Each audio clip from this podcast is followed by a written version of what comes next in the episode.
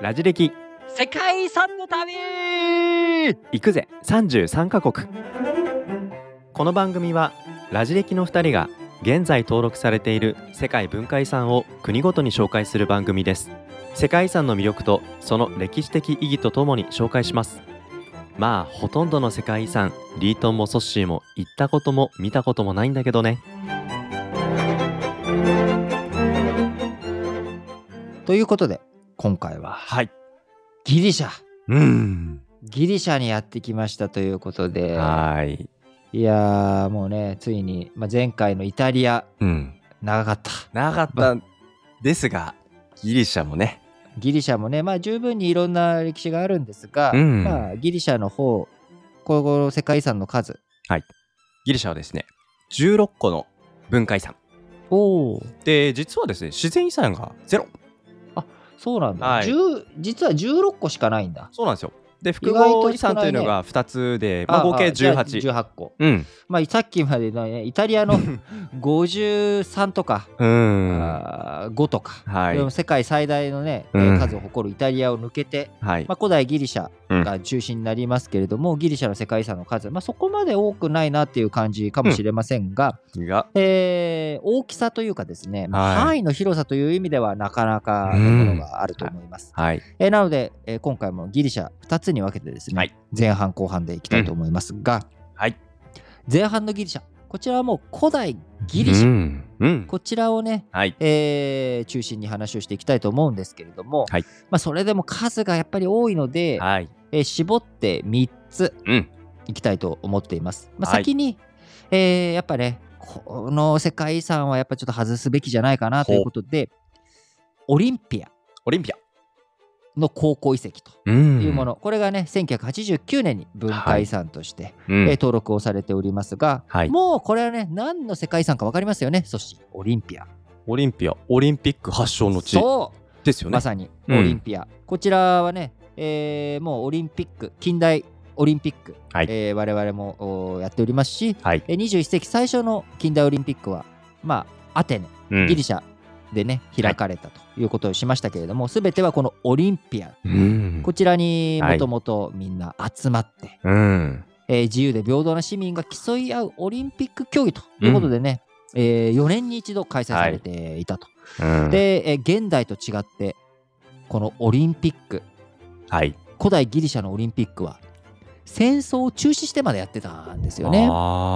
うんうん。それぐらいまあゼウスに奉の、まあ、神様、うんはい。古代ギリシャ神話、うん。こちらも数多くの日本のねコンテンツの中でも、あのー使われておりますけれどもうん。やっぱりこのオリンピックというもの、まあ、単純にオリンピックっていうのが、まあ、スポーツの祭典だという以前にですね、はい。やっぱりなぜスポーツに価値があるのか。うん。でそれがその古代ギリシャの時代からスポーツはい。価値があると。して、うん。これは神様にね奉納するようなものだというふうにしていたわけですよ。はいえー日本においてもですねまあまあ大相撲なんかね、うんうん。一つ神事だと、はい。神様に対してね。えー見せるやつだというのはありますが、やっぱ古代ギリシャというのは、うん。何よりも人間がうん。こう神様というのも、はい。えー超絶した神様というよりかは、うん。超人。はい。人間を超えた、まあ、人間の延長線上にあるものみたいな、ねはい。えー感じだったので、えー嫉妬もすれば、うん。あ暴力も振るうし、はい。えーミスもするとはい。いうのが古代ギリシャ神話に出てくる神様たちということですが、えーそういった神様たちに対してですね、うん。まあ、その人間うん。素晴らしいんだと。はい。人間の美しさこんなものがあるぞということで、えーオリンピックスポーツの素晴らしさ、はい。これが、えーオリンピックあの祭典としてですうね、ん。えー執り行われており、なるほど。えー古代うん。ローマではい。キリスト教が国教化されるまでの間続けられていったのがおー古代オリンピックということで、なやっぱこのオリンピックの精神というもの、うん人間が素晴らしいんだ。古代ギリシャって時代生きた人々がやっぱり人間中心の思想これを強く持ってたっていうことなんですかね。そう。だね、うん。本当にまあいろんなこの後アテネの話をしていきますけれども、うん。やっぱり人間中心ということうん。人間が素晴らしいんだと。はい。だからこそあのミロのヴィーナスとかうん含めて、ああいう立体的で写実的なはい。文化文う明、ん。というものが作られていくわけですよね。うん。えー古代エジプト文明っていうものは平たい、表現が多くてもちろんアマルフィ芸術とかあ写実的なものもありますけれども写実性に目が向くっていうのは、うん。あールネッサンスの時代イタリアのところでも触れましたけれども、うん。人間に価値があるんだっていう目線に立たないといけない、はい。え今我々人間っていうものが素晴らしいものだというふうに思っているというのは、別にオリンピックがあるからというよりかはオリンピックの前提となっている思想、うん。はい。人間って素晴らしいんだと。うん。いうこのオリンピアのお高校遺跡。はい。僕はそういうふうに呼びかけてきてうん。くるものだと思い、はい。えーこの世界遺産数ある世界遺産の中からも、はい。えーぜひ選んだというものになります、はい。えーオリンピアの高校遺跡ちなみに何が残っているかというと、えードーリア式式殿こちらのね、えー代表作というものが、はい紀元前470年から457年の間に完成されたものが立っているとはい。いうこと、えー競技場とか体育館とかあいろんな競技関連施設が立ち並んでいるということですが、はい。残念なことに建物の多く6世紀の地震で倒壊してしまっており、遺跡となっているということですが、はい。えーやっぱ古代ギリシャということで我々がね忘れてはいけないのはやっぱオリンピック発祥、うん。そしてオリンピック発祥の背景にある思想人間中心ということをね忘れてはいけないなとうん。いうふうに思います、はい。えーそして続いて紹介したいのが2つですね、はい。えーアテネ。うん。もううん。古代ギリシャといったらアテネの民主政治アテネのポリスとということで、アテネのアクロポリスというものともう一つ、デロス島というものを紹介したいと思います。はい。この2つうん。なんですけれどもまず馴染みの薄いデロス島をなぜ紹介するかというところですが、はい。えー古代ギリシャ世界においてはですね、うん。ペルシャ戦争というアジアからのはい。先制国家、うん。ペルシャ、はい。こちらに民主主義うん。アテネを中心とする人間中心の古代ギリシャの激突というのがですね、うん。ペルシャ戦争というのがあったわけです。はい。これにアテネうん。を中心としたギリシャ世界というのは打ち勝ったわけなんですが、でその後デロス同盟というアテネを盟主としたこの同盟が結ばれていくんですね。うんうん。はい。これがデロス島というところにまあ本部というか、はい。あここが中心ここを中心地として、うん。もちろんあの中心都市ははい。アテネなんですけれども、このデロス島というのがですね、そのデロス同盟のお場所として、えー行われており、やっぱりその古代ギリシャうん。といったらアテネの民主政治、うん。そしてアテネだけではなく、うん。それが古代ギリシャ世界全体を一時期覆っていたとはいいう象徴として僕はやっぱりデロス島というのは、うん。そのデロス同盟の場所でもありますので、はい。えーこちら非常に重要な場所、まあ、あの高校遺跡としてはですね、はい。あのーななかなか馴染みのうん。あるものっていうのは少ないはいんですけれども、うん。あのーアポロン神殿と、うん。えー双子の妹である。太陽神アポロンの双子の妹である月の女神、アルテミス。これがね、えーはい。生まれたエーゲ海ほぼ中央に位置するデロス島というのは、うんうんまあ、うん。エーゲ文明の中心という意味も込めてご紹介させていただいたということです。はい。えーまあ、今のデロス同盟というものはですね今の国際社会で見たらまあ国連みたいなもものっちゃものなのかなと。はい。なので、えー今国連というものもですね、えー民主主義の国家と、うん。はい。ロシアとか中国とか、まあ、その民主主義とはちょっと一線を画する国とうんいうのはい。に分かれているように、うん。このデロス同盟もですね古代、はいえーその後おアテネとはちょっと違う。スパルタ、うん。スパルタ教育で有名なスパルタという都市国家が、うん。あーこのデロス同盟に対してのチャレンジをしていき、なるほえーペどロポネソス戦争というところで、うん。えーアテネが敗れはい。スパルタが。うん。そしてその後おギリシャはですね北の方からマケドニアがやってきてということで、アレクサンドロス大王なるほど。そしてその後ローマというふうになっていくわけなんですが、うん。えーやはり、えー最後にですねご紹介すべきはアテネと。うんいうことで、まあ、来ました。こちらも写真よくね皆さん見たことあると思います、あのー神殿。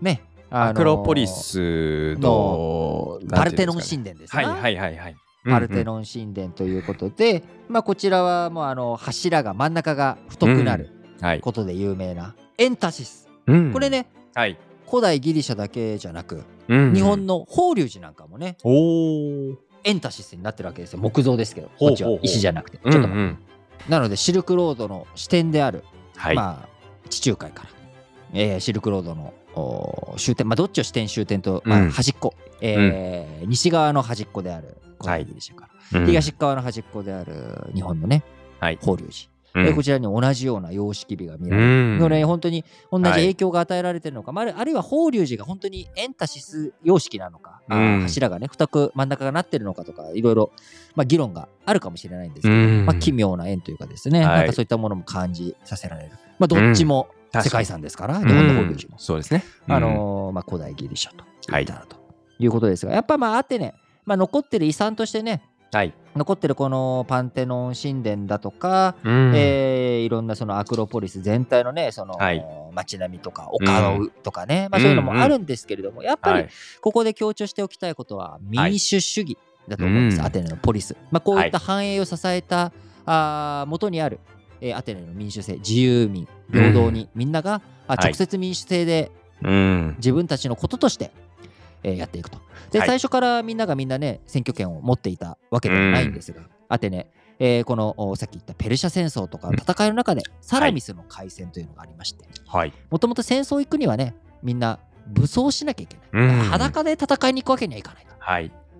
ね、そのために鎧を買ったりうとか、ん。あー武器を整えたりとか、はい。馬を連れてくって言ったらうん馬の食料とかもあると、はい。えーなかなかそういった義務を果たした人だけが政治に参加できうるとんいう状態だったわけですが、はい。えーサラミスの海戦ではですね、うん無産市民、要は何も元手を持っていない市民、うん裸一はい貫船に乗り、うんうんうん。その船を漕ぐことによって戦いの勝。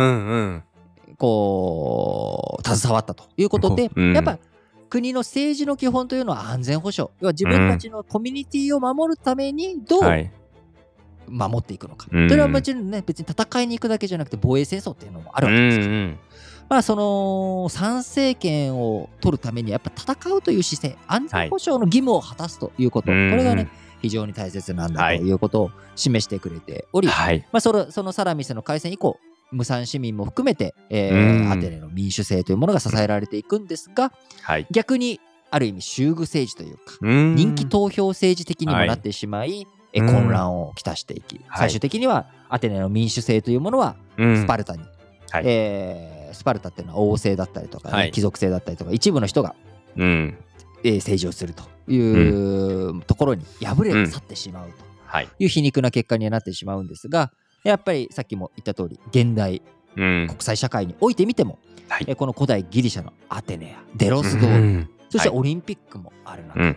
えー我々こういった世界遺産から何を受け取るべきなのかというところ、はい。えーこちらやっぱり受け取るべきものは人間って素晴らしい、うん。人間ならきっとできるはずだという楽観的なはい。将来予測ですかね。もちろん人間だからダメな部分もある。うん。できないこともあるし、えー人間には限界があるただし、えーやっぱりそれでも平和を求めてね、うんしっかりとやっていこうという気持ちをね決して我々忘れずにうんえーやっていきたいと思います。もちろんデロス同盟にも悪いこといっぱいありましたし、えーアテネの民主、えー政治にもね、今言ったような、いろんな課題があった。うんー課題があったし、えーうんスパルタがね、じゃあ先制主義がいいのかって言ったら、そういうわけでもないとはい。いうことの繰り返しを経ているわけですが、あー皆さんはアテネの、うん。ああるいはオリンピアの、そしてはいデロス島の世界遺産を見てはい。何を感じるのか。うんリートンはそこに現代社会がに対するね、うんあのー注意を呼びかけてくる。はい。えー我々が努力をしなければ平和というものは維持できないというふうなね、声が聞こえてくるようにも思います。はい、ということで、えー古代ギリシャということで、えーギリシャの前半は、うんえー古代ギリシャを紹介し後半戦、えーこの後おギリシャ社会、えーバルカン半島というのはですねいろんな文化いろんな民族いろんな宗教のるつぼと化していく、うんえーこちらについてねしっかりと話をしていきたいと思います。はい。ということで、えー次回も引き続きギリシャ紹介していきたいと思います。前半戦はこんなところで。また次回。